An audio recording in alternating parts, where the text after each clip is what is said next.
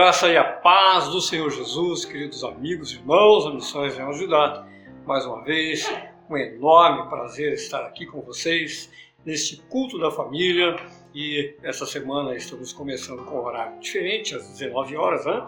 E pretendemos permanecer aí nesse horário. Também lembrando que o culto das primícias mudou desde semana retrasada para 7 horas da manhã então, se você está acostumado a assistir o culto das primícias às 8 horas, saiba que é, às 7 horas da manhã nós estamos fazendo o culto das primícias e agora às 19 horas o culto da família. Agora vamos é, meditar um pouquinho mais a respeito da palavra do Senhor. E antes de entrar aqui ler o texto que está no livro de Isaías, quero contar um pequeno detalhe é, na minha infância que vai nos ajudar aí a entender uh, esse texto que nós vamos ler e, na verdade, complementar tudo que o nosso irmão Jó falou, que tem muito a ver com isso que nós vamos trazer a respeito do temor do Senhor.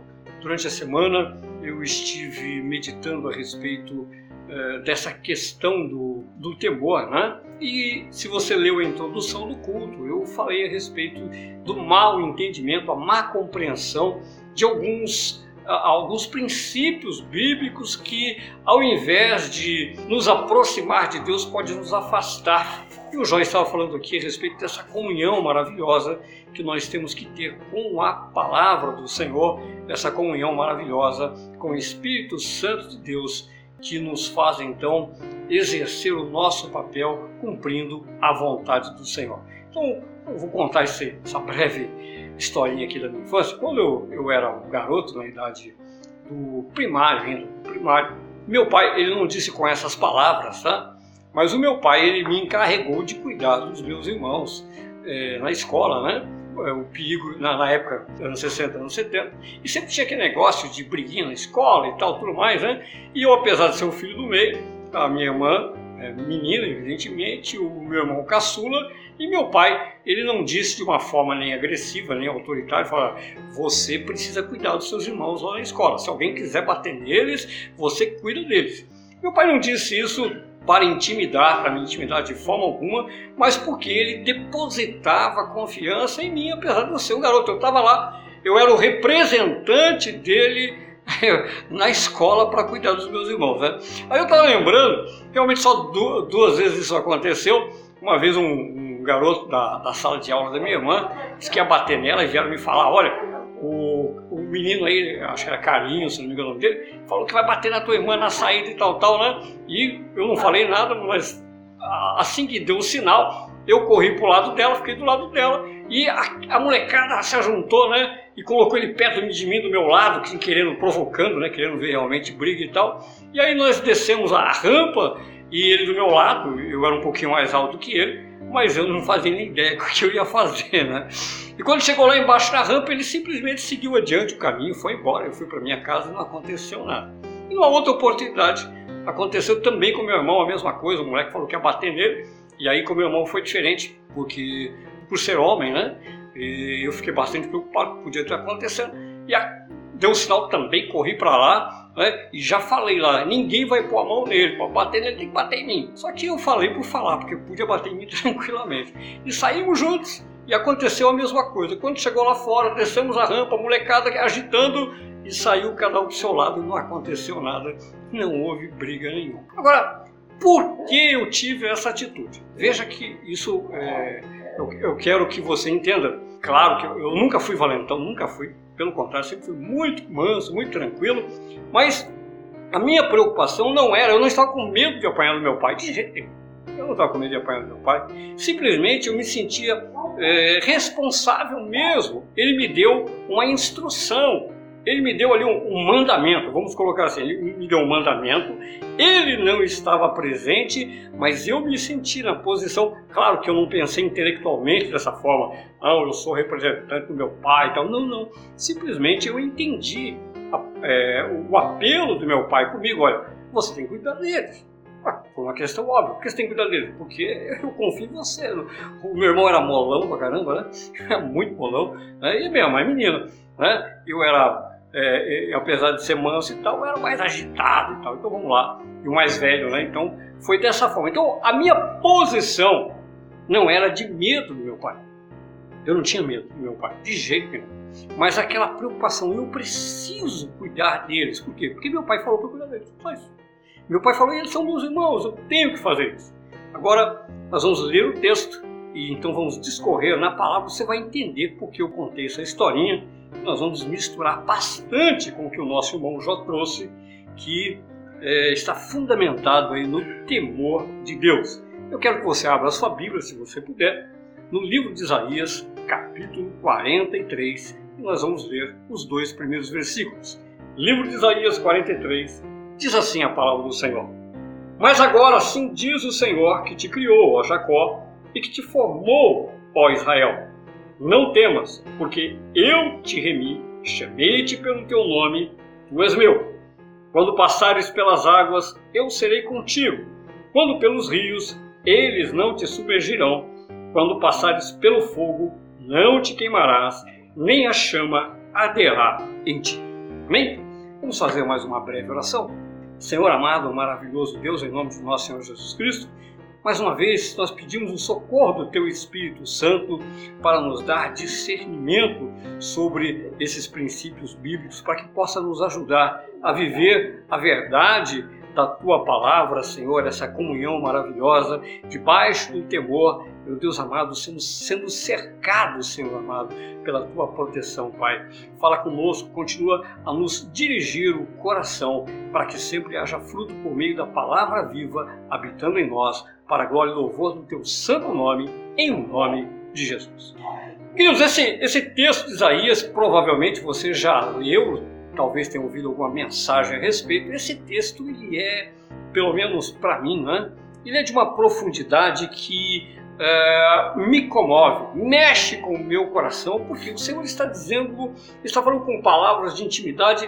Olha, Jacó, é, no caso a, a figura né, de Jacó, do reino, a figura da igreja, é, ou até pelo lado pessoal, se você conhece a história de Jacó, na verdade ele está dizendo o seguinte: olha, tem muitas pessoas no mundo. Agora, eu conheço você de uma forma especial. Eu trato você de uma forma especial. Eu comprei você, eu resgatei você para um relacionamento comigo. Então, essa é uma verdade para todos os cristãos do mundo. Essa é a proposta do Senhor. Agora, como eu recebo essa promessa?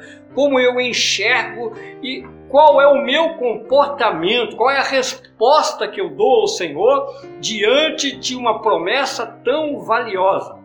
Ele está dizendo que não importa por onde eu passo. Veja que é, Isaías está trazendo aqui um, uma figura em que, se por acaso nós tivermos enormes dificuldades, vamos colocar aqui a questão é, de passar pelas águas. Né? Passar pelas águas, evidentemente, e nós podemos aqui falar em, em várias tribulações, mas nós podemos também associar a passagem do Mar Vermelho, de Israel no Mar, no Mar Vermelho, que aconteceu, as águas não submergiram, as águas não tiveram poder, não puderam reter, porque eles continuaram caminhando em direção à promessa. As águas não impediram o propósito de Deus na vida daquele povo.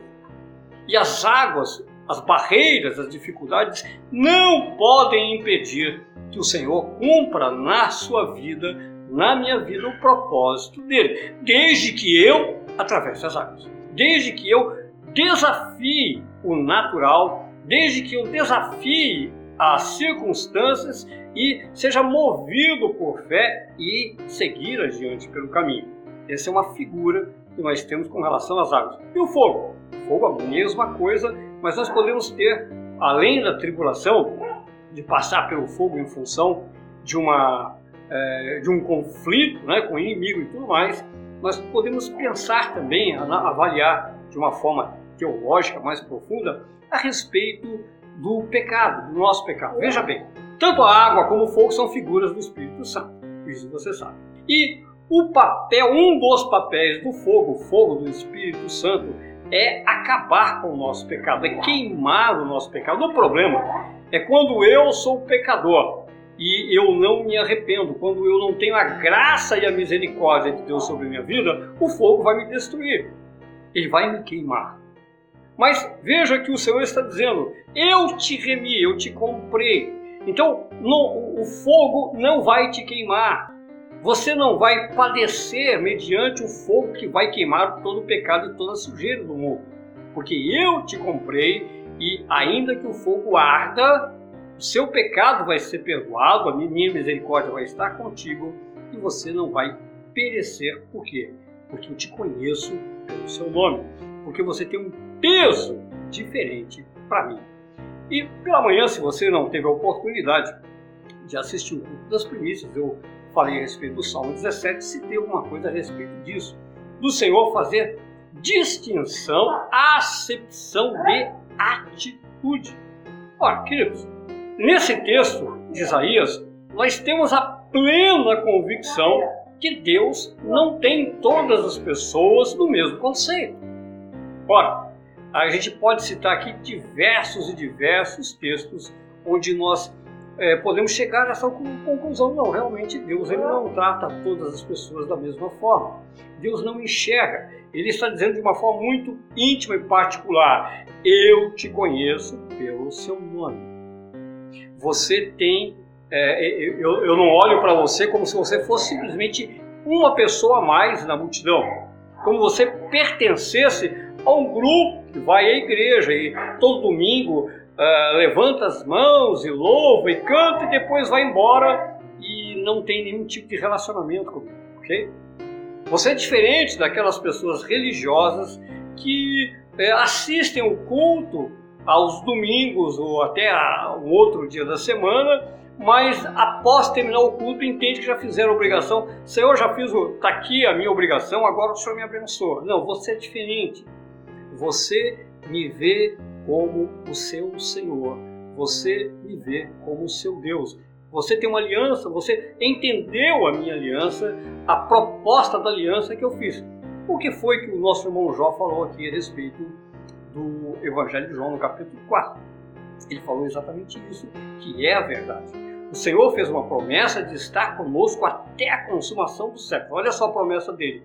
Eu vou estar contigo até tudo terminar até tudo terminar, eu não te abandono nenhum. Aí eu pergunto, e o que eu faço com essa revelação? Nosso irmão João fez algumas colocações aqui muito importantes. Ok? Veja bem, ah, peraí, eu estou esperando um sinal, eu estou esperando que venha um sinal no céu, eu estou esperando é, que o Senhor mande um anjo. Peraí, o que é mais importante? O Senhor Jesus está contigo ou o anjo? O que é mais importante? O que é mais importante? Aliás, é muito comum, isso vi diversas vezes acontecer na igreja, quando o pregador, o pastor, alguém fala assim, olha, o Senhor está conosco e tal, tal, tal, a igreja aceita numa boa, olha, estou vendo um anjo aqui, aquele negócio. Como se o anjo fosse mais importante que o Senhor, né? Não é longe, né? o anjo é apenas um empregado do, do reino, é claro que a gente deve, é, nós devemos ter o respeito, porque eles são é, no, nossos é, conservos, né, no que diz respeito ao reino, eles pertencem ao reino de Deus, mas não tem comparação com o Senhor Jesus. O Senhor Jesus ele disse: Olha, eu estarei contigo. E agora nós pegamos o texto de Isaías e vemos que o Senhor está dizendo: Olha, não só é, eu vou estar contigo, vou te livrar na hora da tribulação, na hora que as águas é, tentarem te submergir, a hora que as águas se depararem contra você, na hora que o fogo tentar te queimar, é, não só eu estarei contigo, mas eu vou te livrar tudo. Por quê? Porque eu te comprei para o relacionamento pessoal. Você sabe que todos nós, meu irmão, minha irmã, todos nós precisamos viver pela fé. Viver pela fé significa eu receber a palavra revelada dentro do meu coração. A palavra revelada, ela é a minha chave. Eu recebo a palavra revelada, ela passa então a pertencer a mim e eu passo a viver aquilo que o Espírito Santo me revelou. Então, nessa noite, o Senhor está revelando algo que, se você quiser tomar posse, você tem que corresponder a essa mensagem. Não é simplesmente, ah, que legal, o Senhor me tem, puxa, que bacana, Senhor, obrigado. É, o Senhor me conhece pelo nome, né? Legal. E Bem, acabou o culto e você toca a semana do mesmo jeito que você sempre tocou e nada muda na sua vida. Então, na verdade, a revelação não vale de nada. A revelação não vale de nada. Porque se a revelação valer de alguma coisa, você vai entender hoje o quanto o temor do Senhor é importante. Eu estava lendo um comentário de João Calvino. João Calvino é um dos pais da reforma né, do século XVI, eu, talvez o mais importante de todos eles. Tenho verdadeira admiração todo o trabalho de João Calvino, né? E ele falou alguma coisa a respeito do temor que é muito importante aplicar aqui. Veja o que ele disse. Eu vou falar com as minhas palavras, tá? Que eu não vou ler o texto, vou falar com as minhas palavras. Ele diz o seguinte: olha, eu não posso conceber a ideia de existir um Deus que criou todas as coisas e me comportar como se ele não fosse o proprietário. Eu não posso conceber a ideia de saber que Deus criou a mim a imagem e semelhança dele e simplesmente agir como se eu fosse o dono da minha vida e esquecer que eu devo a minha vida a ele. Por alguma razão, ele quis que eu viesse ao mundo. Então, obviamente, eu devo tudo a ele. E eu tenho que colocar a minha vida a serviço dele. Espero que você tenha entendido. Se não entendeu, é, depois que você quer acabar o, o vídeo, né? Dá volta, volta lá, ouve de novo isso, porque é muito importante. Porque a maioria dos cristãos, infelizmente, não vivem dessa forma. Não vivem. Simplesmente entendem que Deus existe, que Ele é bom e que Ele vai cuidar de mim e vai me abençoar. Ah, tá bom, realmente, Ele existe, Ele é bom, Ele vai nos abençoar. Mas tem muito mais coisa nesse relacionamento entre nós e o Criador. E a minha vida precisa estar a serviço dele, porque é direito dele. Jó foi muito corajoso, ele, logo no começo, né, se você perdeu também, volta lá e ouça o que ele disse. Ele foi muito corajoso quando ele disse assim: Olha, é, ele deu o exemplo da mãe dele, que a mãe dele falava as coisas para ele fingir que estava dormindo para não fazer. E ele disse que muitas vezes ele faz isso com Jesus, né? foi ele que disse, só foram as palavras dele. Né? Ele faz isso com Jesus, ele sabe o que ele tem que fazer, mas não faz. Ele finge que não, que, que não foi com ele. Por que eu estou dizendo que ele é corajoso? Porque na verdade isso acontece com todos nós. É, comigo não é diferente, não vou dizer, é difícil a gente aqui mensurar né? quantas vezes isso acontece no ano, no mês, na semana, no dia, ou a, a, consequência disso, isso cada um tem aí o seu tipo de relacionamento com Deus, né? Mas todos nós fazemos isso. Todos nós. Todos nós sabemos, estou sentindo um clique aqui, eu precisava fazer algo, fazer algo mais, mas vamos fingir que não é comigo, vamos tocando até a hora que a coisa aperta, né? até a hora que realmente eu sinto que eu devo. Então, o temor do Senhor, o que é? O temor do Senhor é aproveitar, é aproveitar essa proposta que o Senhor fez de intimidade para cuidar de nós quando nós decidimos colocar a nossa vida debaixo da vontade de Deus. Então vamos lá. Agora vamos partir para a prática, né? Porque é, pregar é fácil, não é verdade? É fácil. Agora estou aqui diante das câmeras, falando aqui é, para vocês a respeito de como isso funciona. Mas na prática, como é que eu consigo chegar a esse entendimento? Como eu tenho certeza, qual, qual é a minha postura para uh, ah, viver essa promessa que o Senhor fez Isaías 53? Então, eu, eu peguei aqui alguns textos é, para a gente entender. Quando o Senhor fala sobre passar pelas águas, sobre passar pelos fogo, pelo fogo, pelas dificuldades, Ele está conosco e nos vê de uma forma diferente. Então eu peguei aqui como é que deve ser a minha postura quando eu ando no temor, debaixo do temor do Senhor. Quando realmente eu sou um verdadeiro adorador, aquele que o Pai está procurando. Como eu devo me comportar para que o Pai me encontre? O Pai olha para a terra e diz: opa, achei um verdadeiro adorador que me adora em espírito e em verdade. Existe uma multidão na igreja, mas aquele, você, é o verdadeiro adorador que Deus está procurando. Eu vou pegar o primeiro exemplo aqui a respeito de Jó. Não esse Jó aqui, o Jó da Bíblia. Né? o Jó da Bíblia, que nós sabemos que foi realmente um dos homens que mais sofreu na Bíblia, né? um dos que mais sofreu. E uh, Jó, em momento nenhum, em momento nenhum, veja que Jó, antes que Deus fizesse a obra que tinha que fazer na vida dele, Jó era um homem que vivia é, de, de, uma forma legalista, ele não tinha um perfeito conhecimento de Deus, ele não tinha um perfeito conhecimento de Deus, mas ele tinha temor de Deus. Então eu peguei aqui um texto de Jó no capítulo 2, Jó capítulo 2, eu faço questão de ler, porque é, vejam o que o Senhor fala a respeito desse grande homem. Ele disse assim, capítulo 2 de Jó, um dia em que os filhos de Deus vieram apresentar-se perante o Senhor, veio também Satanás entre eles apresentar-se perante o Senhor.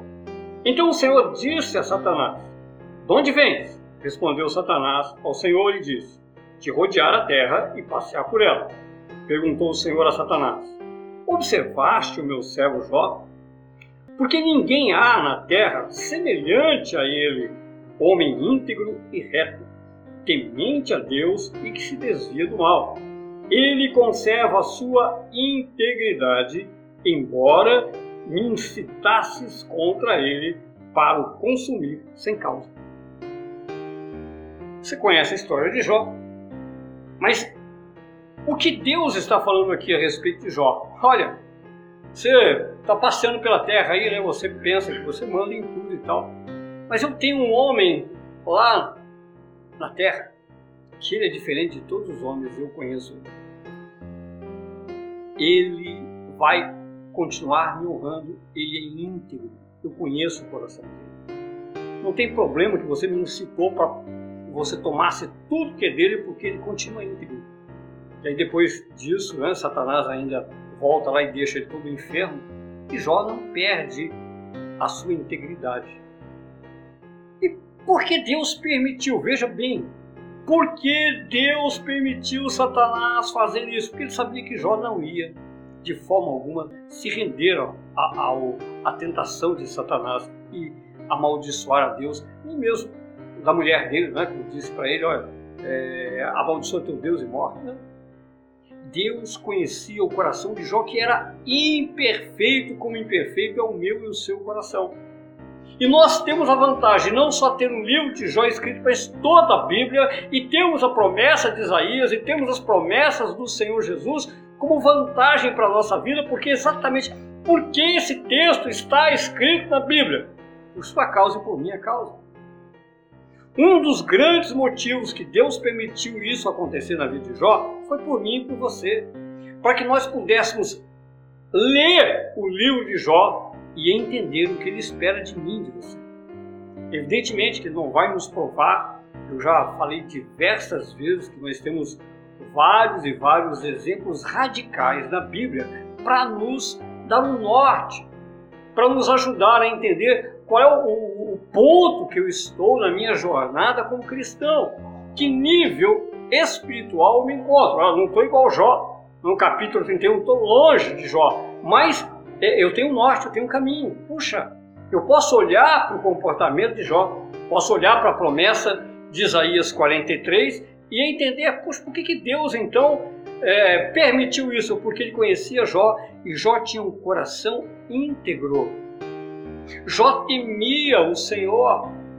Jó sabia, ele é o Criador, ele me deu, ele tomou, o direito é dele. Eu sou apenas um homem na terra, o pó, queridos. Jó sofreu? Sem a menor dúvida. A partir do capítulo 3 até o capítulo 31, você vai ver várias vezes Jó discursando, ele amaldiçoou o dia que ele nasceu. Com certeza ele chorou muito, ele sofreu muito com tudo que aconteceu, ele não estava feliz com o que aconteceu, mas ele tinha uma convicção. Ele é apenas, ele era apenas um homem, sujeito à vontade de Deus. Se Deus permitiu aquele, ele não entendeu. Ele não entendeu, tanto que ele ficou o tempo todo tentando provar a inocência dele para os amigos e querendo que Deus pelo menos dissesse para ele, Senhor, onde é que foi que eu errei? É, é, é, se você ler todo o livro de Jó, você vai ver no final do capítulo 31 que ele fala, aqui está a minha defesa. Né? Então que o meu, o meu opositor apresente aí a, a sua queixa né, e mostre para mim onde é que eu errei. Certo? Então, na verdade, já esperava uma satisfação. Tá bom, Senhor, tudo bem, eu sei que o Senhor é Deus. Se, senhor, se eu não fiz nada de errado e mesmo assim o Senhor decidiu trazer todo esse mal contra a minha vida, eu não estou reclamando de nada. Mas se eu errei, me conta. Onde é que foi que eu falei? Certo? Então, ele não achou que Deus fosse culpado. Ele não culpou Deus, ele só queria entender. E depois ele entendeu, evidentemente, depois do capítulo 38 até o capítulo 42, ele entendeu. Veja que é, esse é um exemplo. Como é que Deus quer que o meu coração e o seu coração se comportem diante de qualquer circunstância? Com integridade. Ele é o Criador. Ele é o dono de tudo. Ele é o dono da minha vida, o dono da sua vida. Ele tem direito sobre tudo. O que importa é se eu. Veja bem a diferença. Se eu sou íntimo, eu entendo o propósito dele, eu entendo o propósito dele, eu não estou com medo dele, eu vou fazer aquilo que ele me pediu, porque eu sei que isso é o melhor que eu faço para a minha vida e para todos aqueles que estão envolvidos com a minha vida. A minha vida não é sem propósito, a sua vida não é sem propósito. E nós somos incapazes de entender todo o contexto que nos envolve. Mas ele sabe. E aí é que eu associo né, aquilo que eu vivi na infância, que eu contei para vocês. Por quê? Porque é exatamente o sentimento é exatamente o mesmo. Eu era uma criança, eu não tinha um entendimento, mas eu sabia que meu pai, o que ele pediu para mim era bom. Eu me posicionei, estava pronto para atender quando fosse preciso. Porque eu, eu amava, amo meu pai, ele está vivo, né? Que eu amava meu pai, sabia que realmente o que ele pediu é bom, é bom para todos nós. E ainda que ele estivesse ausente, eu deveria me prontificar. Não importa que se eu fosse apanhado, não importa o que ia, pouco importava o que ia acontecer, mas eu não podia me omitir, porque eu tinha uma direção e você tem uma direção de Deus para sua vida. O Senhor tem uma proposta. Ele quer te ver como um verdadeiro adorador. Ele quer, ele quer te chamar pelo teu nome, ele quer olhar para você, os olhos dele, dele brilhar em ver que você se posiciona realmente como um verdadeiro adorador que o adora em espírito e em verdade e está valorizando a proposta de intimidade dele. Que prejuízo as pessoas levam por olhar muitas vezes para os mandamentos de Deus e entender que eles são muito complicados, muito difíceis, não é um dia nenhum. Se Deus falou que isso é bom, é, não é bom, é ótimo. Ah, mas eu não entendo, você não precisa entender, você precisa obedecer. Nós precisamos só obedecer, não é? entender. O, entendimento vem, vem, vem aos poucos, né? À medida que eu obedeço, à medida que eu caminho em temor, à medida que eu, que eu caminho em integridade, eu vou compreender, porque o Espírito Santo vai me revelar. O Espírito Santo vai iluminar o meu coração com a verdade, com a vontade de Deus. Eu vou entender essa vontade e vou fazer com todo o amor, com toda a tranquilidade, que é o que aconteceu. Vou repetir o que aconteceu na minha infância. Eu, eu não fiz porque eu queria me exibir, eu não fiz por medo do meu pai, eu fiz por amor. Felizmente não aconteceu nada. Eu fiz por amor, simplesmente. Eu amo meu pai, amo meus irmãos, ele disse que isso é bom. E eu vou fazer. Quando precisar, eu vou me prontificar. Simples. Sim, não precisei manifestar fé. Não precisei entendimento intelectual. Ou vou analisar aqui. Não precisei fazer gráficos e analisar o percentual de risco que eu corria para tomar uma decisão. Não, eu era uma criança, simplesmente fiz por amor. Me posicionei por amor. Por amor. E Claro, isso é temor de Deus. Da mesma forma, queridos, não existe, não tem como amar a Deus sem temer a Deus. Não existe. Não existe a possibilidade. Veja, um outro exemplo bíblico que eu não vou ler agora, quando o Senhor fala sobre livrar do fogo, nós temos aquele texto bastante conhecido de Daniel, capítulo 3, de Sadraque, Mesaque e Abidinego. Quando o rei Nabucodonosor ele ordena que os jovens sejam lançados na fornalha ardente, porque eles não se dobraram diante da estátua do rei. Então, Nabucodonosor fez a estátua de ouro e a hora que tocasse todos os instrumentos musicais, todas as pessoas do reino deveriam se dobrar diante da estátua que o rei fez, a estátua de ouro que o rei fez. E você sabe, eles não se dobraram, eles não se inclinaram. E o que aconteceu é que foram lá e os dedos duros entregaram para o rei. Ó rei, você não falou que todo mundo deveria se dobrar diante da sua estátua quando tocasse e tal? É, falei, pois é. Mas aqueles três jovens judeus, eles não fizeram isso. E o rei ficou irado, chamou Sadraque, Mesaque e Abednego. É verdade que vocês não se dobraram diante da minha estátua e tal, tal, tal, tal, não? E aquele discurso todo. Mas eu vou dar uma oportunidade para vocês. De novo vai tocar. E quando terminar de tocar, vocês se dobrem, porque se vocês não se dobrarem, eu vou lançar vocês na fornalha. o que, aconteceu? Qual foi a resposta daqueles jovens para o rei Nabucodonosor? Ó oh, rei! Não necessitamos te responder nada a esse respeito, senhor. O rei. Sim, o senhor é o rei, é verdade. Mas se Deus quiser nos livrar, Ele vai nos livrar da fornalha e da tua mão. Se não quiser, a gente vai morrer, está tudo certo. Mas de modo algum eu vou me prostrar diante de qualquer imagem. Porque existe um mandamento, meu Deus, que eu jamais devo adorar qualquer imagem. Existe um mandamento, meu Deus, que eu não devo me inclinar diante de nenhuma imagem e não vai ser essa de ouro que eu vou me inclinar. Então pronto, pode jogar nós lá. O que acontecer agora é por conta de Deus, porque o nosso Deus é real. O nosso Deus é verdadeiro, e me deu um mandamento e pouco me importa se eu vou morrer ou se eu vou permanecer vivo. Que coisa maravilhosa, que atitude! O que aconteceu? Nós sabemos o que aconteceu.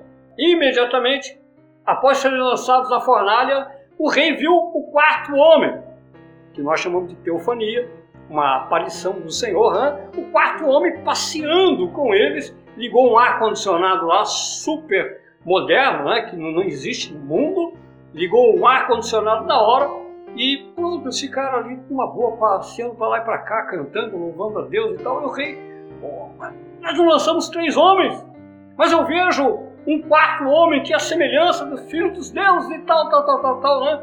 E depois manda tirar eles de lá e dá uma ordem que em todo lugar, no reino de todas as províncias, deveriam reconhecer que Deus de Sadraque, Mesaque e Abednego Deus.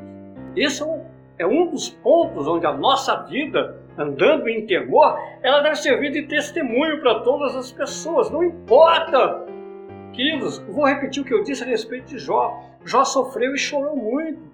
Muitas circunstâncias que nós somos levados nos faz chorar. E bastante. Não só no que diz respeito à família, mas são várias situações de vergonha, humilhação e tudo mais que nós passamos.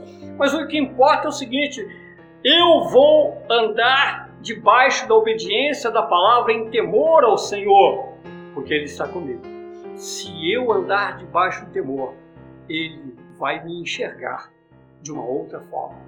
Ele vai me identificar como um verdadeiro adorador. Ele vai me ter como a promessa de Isaías 43. Por quê?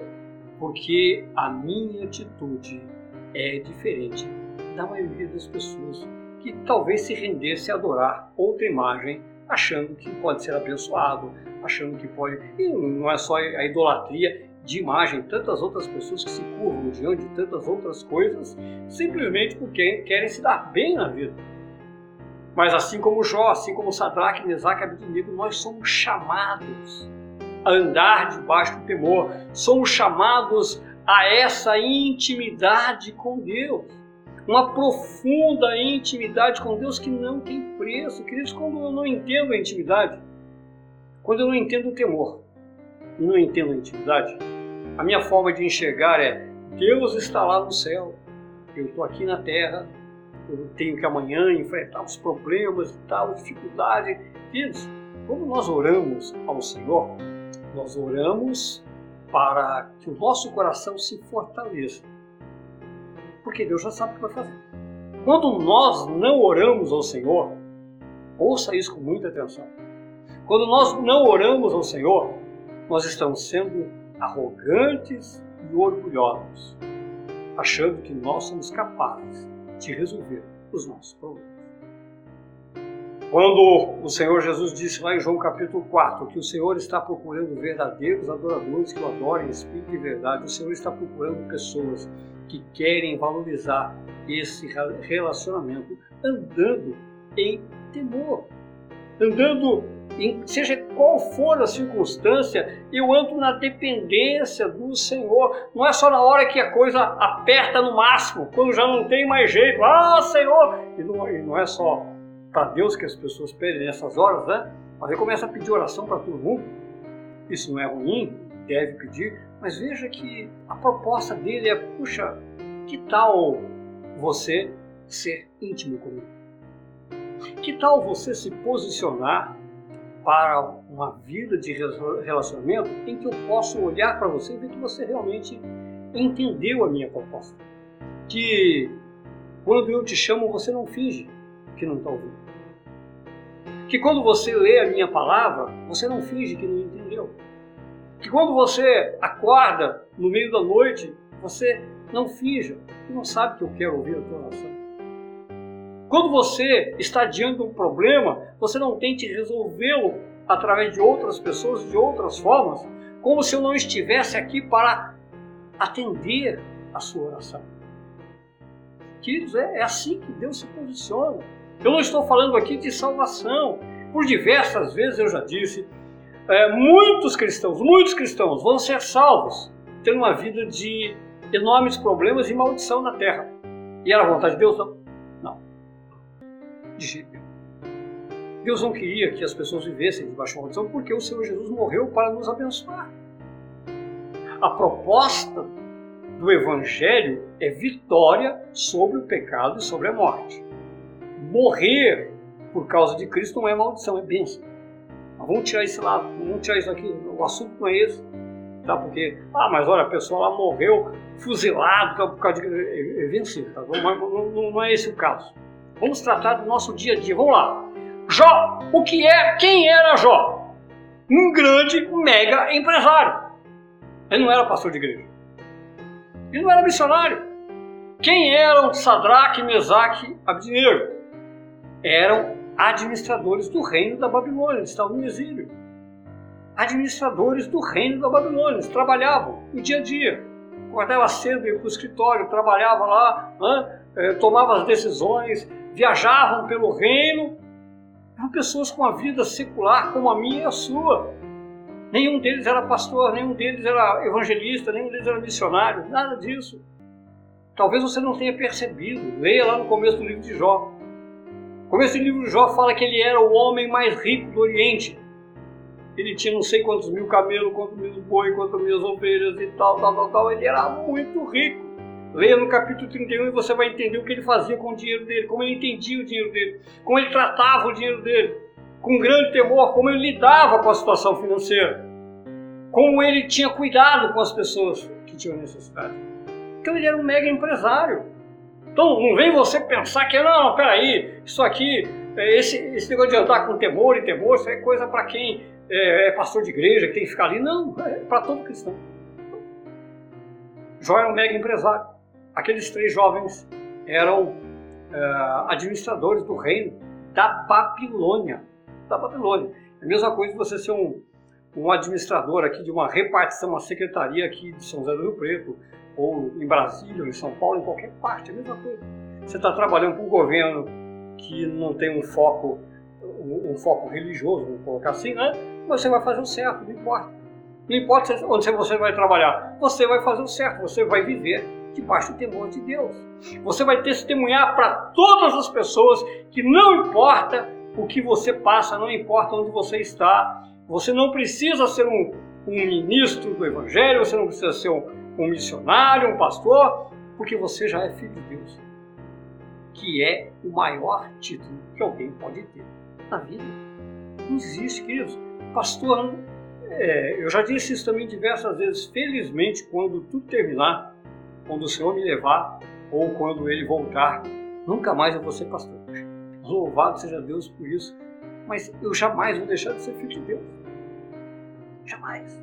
Jamais. Por quê? Isso é o que mais me importa. O que mais te importa é que você já é filho de Deus e como filho de Deus tem que se relacionar com o Pai, como o Filho de Deus deve enxergar o que o Pai determina para a sua vida, se ele, ele não só é o dono de todas as coisas, mas ele sabe o que é melhor. Ele sabe realmente o bem que ele quer para a sua vida. Ele tem um plano infalível, perfeito para mim e para você. A vontade dele é boa, perfeita e agradável. Ah, eu acredito nisso. Então, pô, peraí, se eu acredito que a vontade dele é boa, perfeita e agradável, porque eu me abalo diante dos problemas.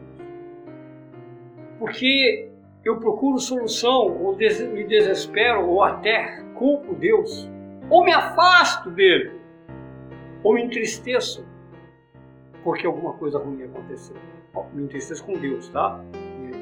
É normal, claro, vou repetir. Jó estava triste. Eu, por diversas vezes, também fiquei triste. Então, então, você ficar triste com um problema é natural. Outra coisa é apontar para Deus e entender que ele deve estar me castigando, te castigando, porque ele não gosta de mim, ele gosta dos outros de mim. Não, como é que ele permite isso na minha vida? Isso é absurdo. O cristão não pode pensar assim. O cristão tem que entender que o Senhor está no controle de todas as coisas. E o que eu tenho que fazer agora é entender o que Ele quer com cada situação que eu estou envolvido, seja boa ou seja má, porque não é só. Eu não tenho que ter temor de Deus somente diante do problema. Eu tenho que ter temor de Deus diante do lazer. Do lazer eu tenho que ter temor de Deus. Ah, eu vou passear. Opa, você tem temor de Deus? Você orou a Deus a respeito do seu passeio? Como você vai se comportar lá naquele lugar que você vai? Ah, é lazer, eu vou ficar de qualquer jeito. Agora, não, não, peraí. Você é filho de Deus até no lazer. Você é filho de Deus numa festa que você vai. Você é filho de Deus num restaurante que você vai comer. Na praia, em qualquer lugar, você permanece filho de Deus. Será que você anda em temor também no seu lazer. Veja que a questão de andar no temor é: eu nunca, nunca, em momento algum, eu coloco o meu relacionamento com Deus em segundo lugar. Eu coloco à parte o meu relacionamento com Deus. Não, em momento nenhum, em circunstância nenhuma. A minha relação com Ele, Ele só vai olhar para você conforme a promessa de Isaías, quando você olhar para Ele, como Jó, Sadraque, Mesaque Abednego, Pedro, Paulo e tantos outros homens da Bíblia, homens e mulheres da Bíblia, olharam para o Senhor. Então, hoje, tome uma decisão. Não finja que Deus não falou com você. Não faça como tantas outras vezes que você ouviu a mensagem e foi dormir tranquilo porque foi uma boa mensagem e está tudo certo e você continua na igreja. Queridos, você pode permanecer na igreja e perder o melhor de Deus para sua vida. Você pode permanecer na igreja e ser salvo e não viver os planos e a vontade de Deus para sua vida, por desprezar o temor do Senhor. Mas eu creio que você entendeu, eu creio que você ouviu e agora eu quero orar pela sua vida e pela sua semana. Amado e soberano Deus, em nome de nosso Senhor Jesus Cristo, Pai querido, obrigado, Senhor, por fortalecer o nosso coração, por nos trazer profundo entendimento a respeito do seu propósito, do seu plano, por nos fazer enxergar que realmente a sua vontade é boa, perfeita e agradável, por nos dar esses exemplos na Bíblia, Senhor, para que nosso coração seja conduzido, não só os que nós lemos aqui, tantos e tantos outros, e o maior deles, o Senhor Jesus, que fez a tua vontade, morrendo naquela cruz e nos trazendo salvação. Pai, em nome de meu Senhor Jesus Cristo, eu oro por esses meus irmãos que estão ouvindo agora essa mensagem, os que ainda hão de ouvir. Oro por essas famílias, pela semana de cada um, meu Deus amado, e que cada um deles realmente, Senhor, venha a se prostrar diante da tua palavra, meu Deus amado, e desejar ardentemente ser chamado pelo nome. Que o Senhor nos chame em intimidade, nos reconheça como verdadeiros adoradores, Pai. Uma semana vitoriosa na vida de cada um, na família de cada um. Eu ministro agora, em nome de Jesus.